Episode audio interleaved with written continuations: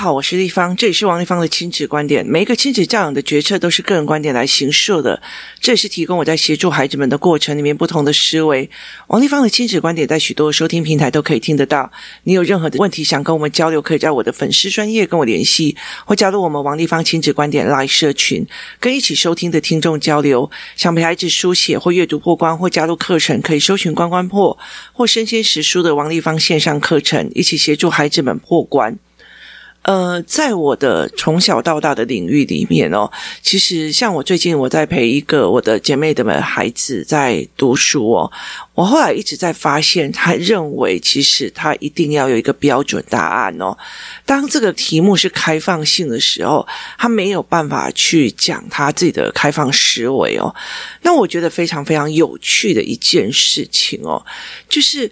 呃，其实我们对所有传统教育最大的诟病哦，在于是认为说，哦。反正学校教的都是标准答案哦，可是事实上，人生不是那么多的标准答案。其实这一句话，每一个人都会批评教育体制哦。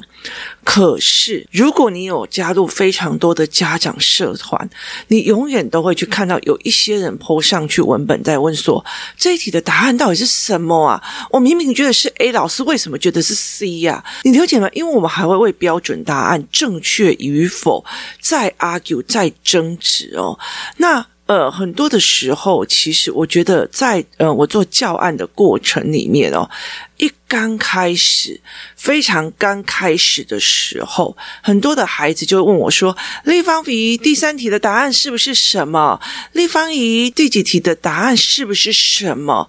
立方体怎样怎样是不是什么？”好，所以在这整个过程里面，我就会知道他们真的在很多的角度跟过程里面一直被误导的要一个答案。可是我觉得这件事情。呃，真的非常非常的严重吗？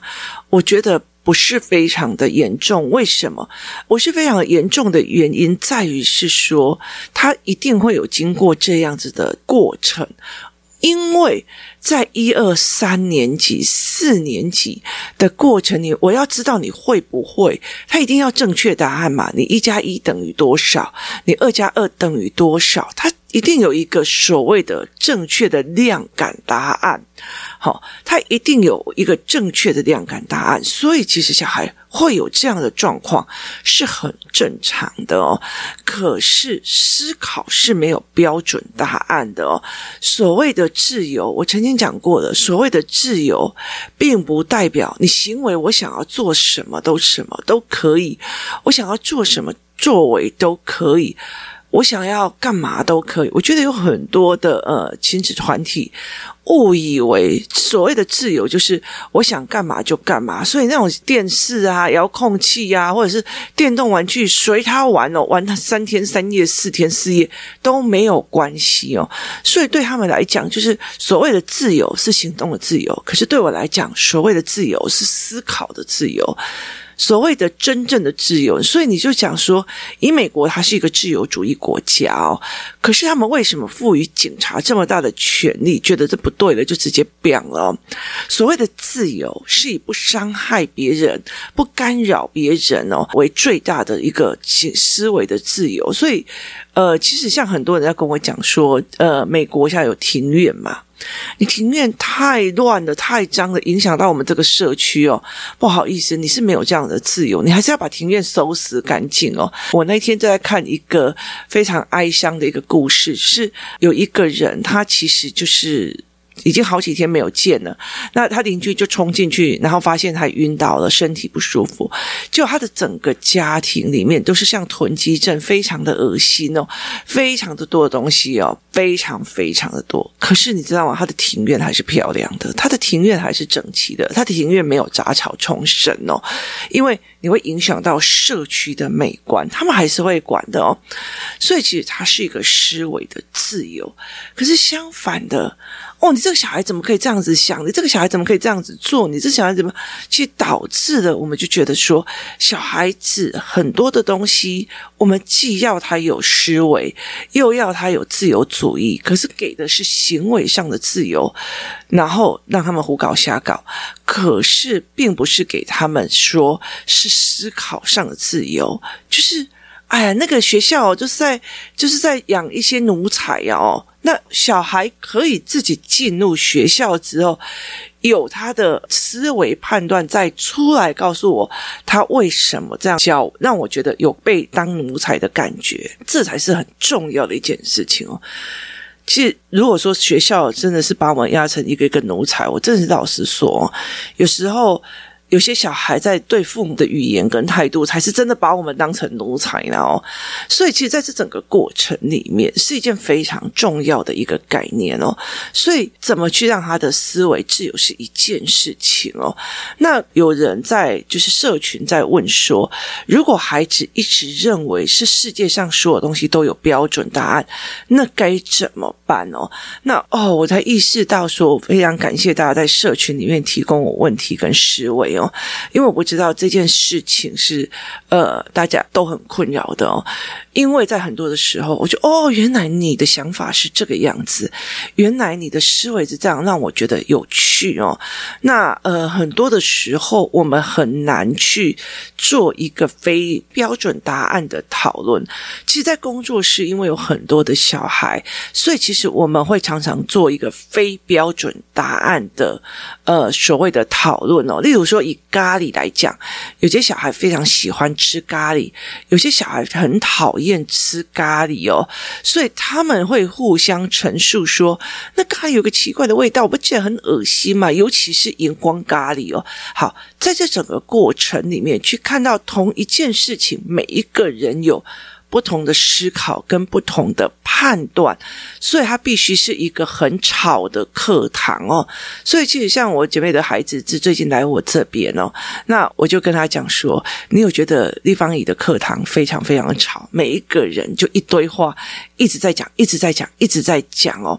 那其实很重要一件事情是对一件事情的不同观感跟不同的思维的讨论，是不是在孩子的身上曾经有过这样的的经历？而且是越来越多的经历哦，在一件事情上，我们怎么讨论的，我们怎么讲的，这是一件非常重要的一个讨论的过程哦。所以，其实，在我的教案里面哦，我常常会讲说，等我教案累积到一定的程度的时候，我会来开师资班，然后让有些妈妈想要在自家附近找一些孩子一起上教案的时候，他们可以团体一起讨论，一起讨论，一起思维，为什么这件事情。你会这样想，他会这样想，别人会怎么样的想？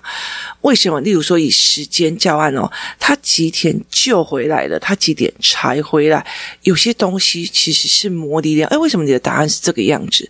为什么我的答案是这个样子哦？它是一个讨论的机制哦。它就像呃，例如说我们开商品会议的时候，哦，以我的角度是这样想，以你的角度是这样讲哦，就好像是说，以前我在开观光破的官网的时候啊，那我们就在想，我们要不要做所谓的便利商店的电导店，那我们要不要做便利商店的取货？好，就有一个人跟我讲说，那你就开放 Seven 就好，你就不要开放全家，那你不要开放莱尔富哦。那我就问他为什么，他就说很简单呐、啊，反正你家旁边不是有 Seven 就是有全家，那你为什么一定要指定去全家？或者是你为什么要让他有那么多的选择？这么多的选择，我们是不是要到处去寄货，很麻烦？然后我就知道了，以他的角度的思维是以台北市，而且是台北市中心的思维在考量的哦。你如果是什么某某村的某某村的某某街，其实有时候能有一家便利商店进去，你都觉得很阿弥陀佛了。在那种所谓的村庄里面，你有一个 seven。或一个全家，它是一个非常大的一件事情。那通通常常是在于这个乡镇里面根本就没有所谓的很多的人会去买，但是它是。旅游景点经过的必经之路，例如说，好像像柳营啊，呃，你那条路，其实，在那个村庄里面，大家都在家里自己煮，不太可能会去 Seven 买一些什么，有的没有啊，旁边也有干妈店嘛，好，但是因为他在旁边有很多的酪农区啊，有糖厂啊，有干嘛，那必经之路，所以看到 Seven 买个水啊，买个东西啊，哈。他其实就会这样子做，要不然其实像呃我老家那一边，他其实是旁边完全没有所谓的 seven，也没有嘛所谓的全家，还是靠着一个小小的干妈点在撑着哦。那要么你要出去到全家有，那你还要再开车出去，然后还在回转哦，会有一段路哦。所以其实并不是左边是 seven，右边是全家，那就代表是思维模式是站在某一个场域在思维的哦。所以后来我就跟他讲说，那不行，你一定要全家跟 seven，由他自己方便选。那个人又讲了一句话说：“啊，如果他们家附近只有 seven，或者那比较偏僻的地方，那你为什么不要让他直接寄到家里？啊，乡下人每天都在家里啊。”我说：“乡下人然后每天都在家里？”好，然后他就说：“那至少有人帮忙邻居收货，没有好吗？”然后后来我就跟他讲说：“你有要了解一件事情哦，就算。”家里面有人会帮你收货，还有可能是你的婆婆，有可能是你的公公，你知道吗？媳妇哦，有时候买东西呀、啊。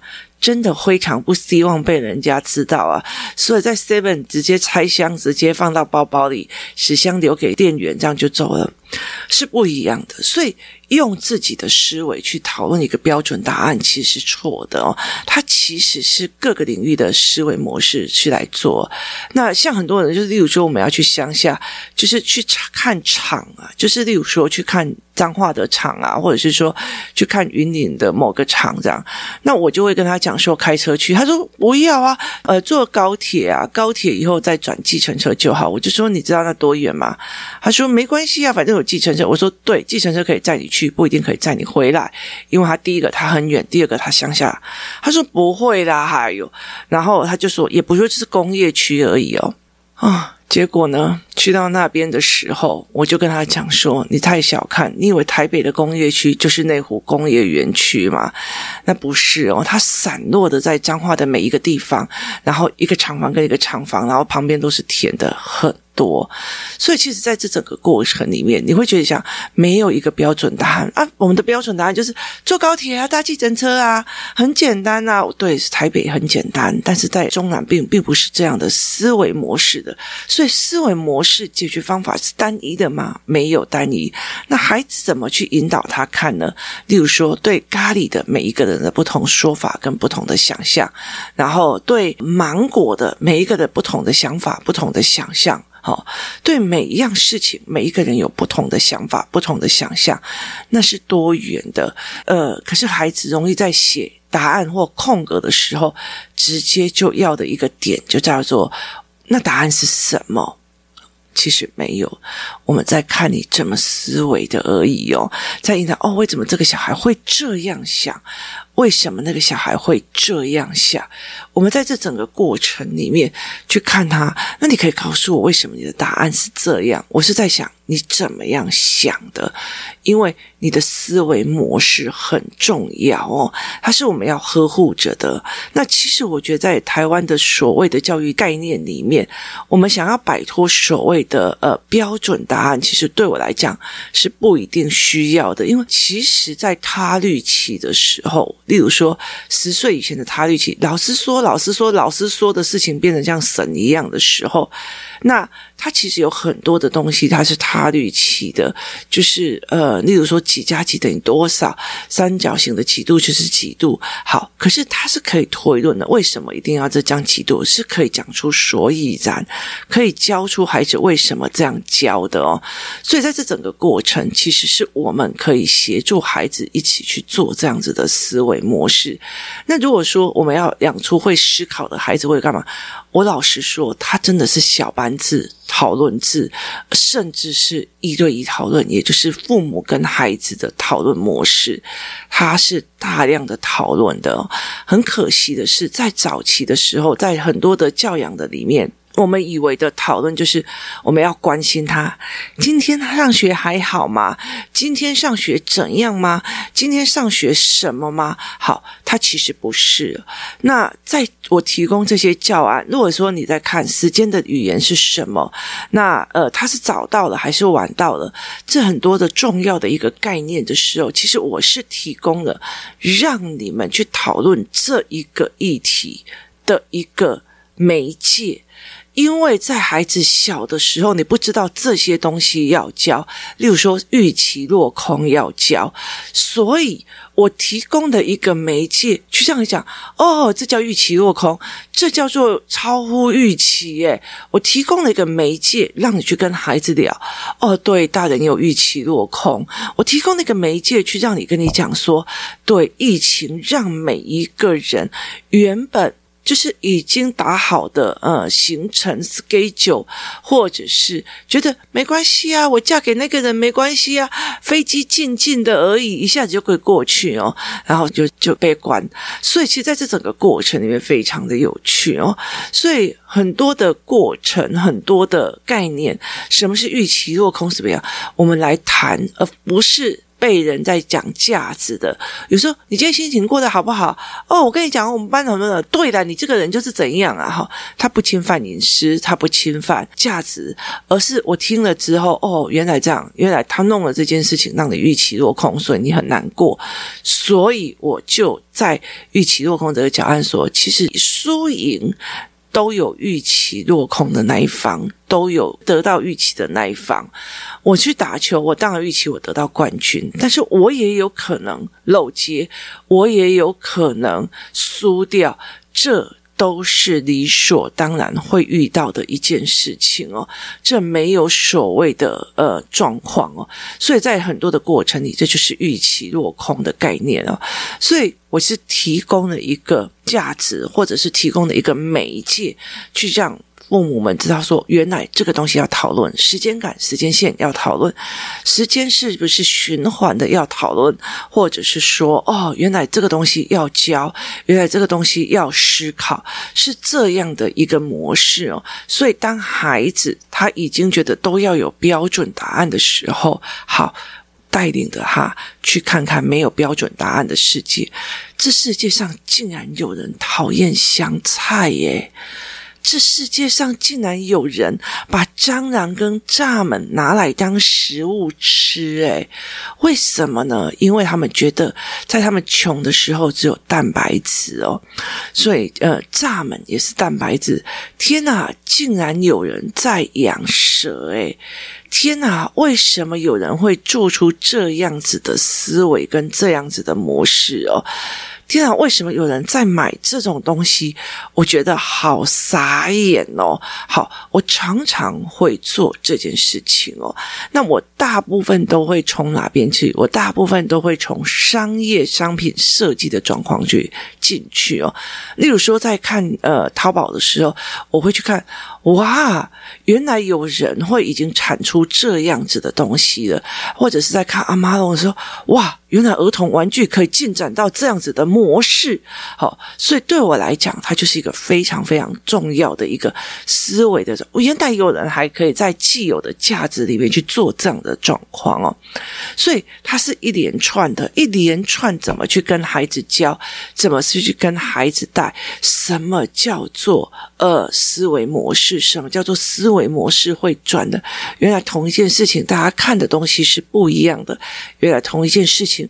大家想的东西也是不一一样的，在这整个过程里面，你才可以摆脱出来说，也并不一定要标准答案呐、啊，它并不一定要标准答案的哦。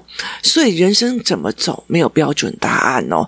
比如说我考试考到很好，我进台大比较好，还是进清大比较没有标准答案，或者我不要读大学比较好，或在台湾读，还是去欧洲读，都是不一样的一个领域跟领界。哦，所以你自己决定怎么去想，怎么去思维，这是一个非常非常重要的一个概念哦。所以，其实我常常跟工作室的孩子在讲。立方体只是要知道你们怎么想的，在这个时候你们怎么会用这个名字哦？像我昨天在陪他们在看角色的这个教案的时候哦，就是人每一个人都有不同的角色的这个教案的时候，我让他们勾出来说，照片里面的这个人有可能是左边的哪些角色哦？就会有一个人就说：“哎，地方体我写好了。”我就说：“你明明就乱写嘛。”他说：“地方体我哪有乱写？根本就没有啊。”然后我就说。我真的觉得你就乱写嘛，然后他就说没有，立方你不可以冤枉我。我就说好，然后我就请他妈妈过来看，他妈妈一看，嗯，就笑疯了，你知道？然后全部人就笑，为什么？因为图片是一个男生，这个男生有可能是工程公司的老板，有可能是人家的爸爸，有可能是人家的哥哥，有可能是人家的弟弟，但是他绝对不会是人家的妈妈，但是他把妈妈那里打勾了，所以我们就开始笑这样子。他就说对不起啦，我写错行。我说哦，那就是对焦问题，那我们立方也就知道了，你有其他的对焦的问题。好，可是。在这里面是，哎，你怎么会把这个男生变成别人的妈妈？这，哎，如果以性别多元来讲，也是有可能的。那这样，我要找一个时间去跟这个孩子道歉，有可能哦。所以在这整个状况里面，别人怎么思维的多元化是非常非常的重要的哦。那。为什么我会希望他们没有标准答案，然后去看多元的想法跟多元的语汇的一个非常重要的一个答案，在于是说，当你能够接受这世界上每一个人都有不同的想法的时候，不同的思维跟不同的模式，你才可以倾听，你才可以学到，而且你。不管做任何的所谓的产品，或者是所谓的销售，你才有办法得到了所谓的最终最重要的那一块，就是你的产品是符合别人的需要、跟需求、跟思维模式的这个概念哦。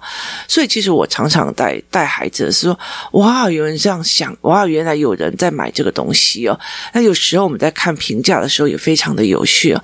啊，有人在这样做，所以。其实是非常有趣的一件事情。例如以在淘宝来讲，或者是以那个呃虾皮来讲，其实是非常有趣的。那一天我就看到一个非常有趣的状况，就是有一个淘宝的一个网站，他在卖的是什么？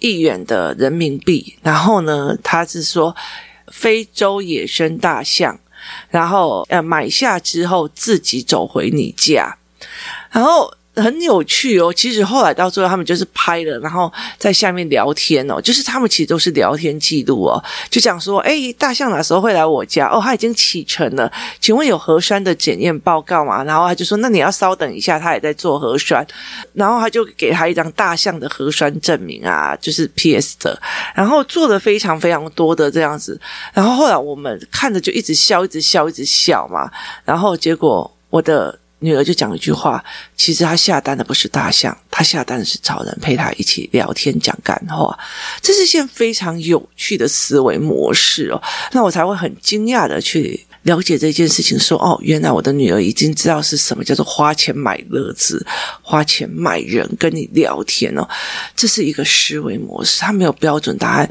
明明是一个卖家的网站，你为什么要卖这样子的东西哦？或者你为什么要做这样？那虾皮也有一些时候是有这些。这样子有趣的商品哦，让我觉得嗯、呃、蛮有趣，蛮能够思考的哦。例如有很多的东西，我们其实会拿来判断一些事情哦。有一阵子我在呃虾皮买了一罐所谓的泰式的酸辣酱，然后买了一个泰式的酸辣酱的时候。那呃，我们家所有的东西都变成泰式酸辣酱哦，它它其实非常神奇，就是你肉片拿起来搅一搅，那你就会变成泰式口味的，就是大薄片。然后海鲜搅一搅也可以变成那样酸辣酱。然后那时候别人就问我说：“哎，你怎么找到？你在哪里买到？”我说是虾皮啊。然后他就问我为什么，我就说因为我就其实夏天没有什么胃口，想要吃一点酸，我就在上面找。但是这个人只有一个产品，就是这个产品。然后他就说：“那只有这个产品，你怎么敢买？”我说：“因为下面一堆泰文回复他，就是一堆泰文的评价，而且是蛮多的。那我就下单了。我就说，那我就下单了，因为一堆泰文就代表他非常非常的泰国。那有很多的泰籍的呃所谓的工作人员在台湾，他们想要思念家乡菜的时候，回去买虾皮的时候，就会买到这些事情。”那就是他们在问我，我的思维模式是什么？其实，在整个阅读理解过程里面，昨天我还很感动的一件事情是，有一个人在讲说，他的女儿以前就是他做任何决策，他女儿就会有点生气或者怎么样都不讲哦。那现在他女儿在上楼的课将近半年之后，他讲了一句话：“妈妈，我可以知道你刚刚下这个决定是怎么想的吗？”这一句话其实让这个妈妈非常非常的感动，其实对我来讲也是非常非常的感动。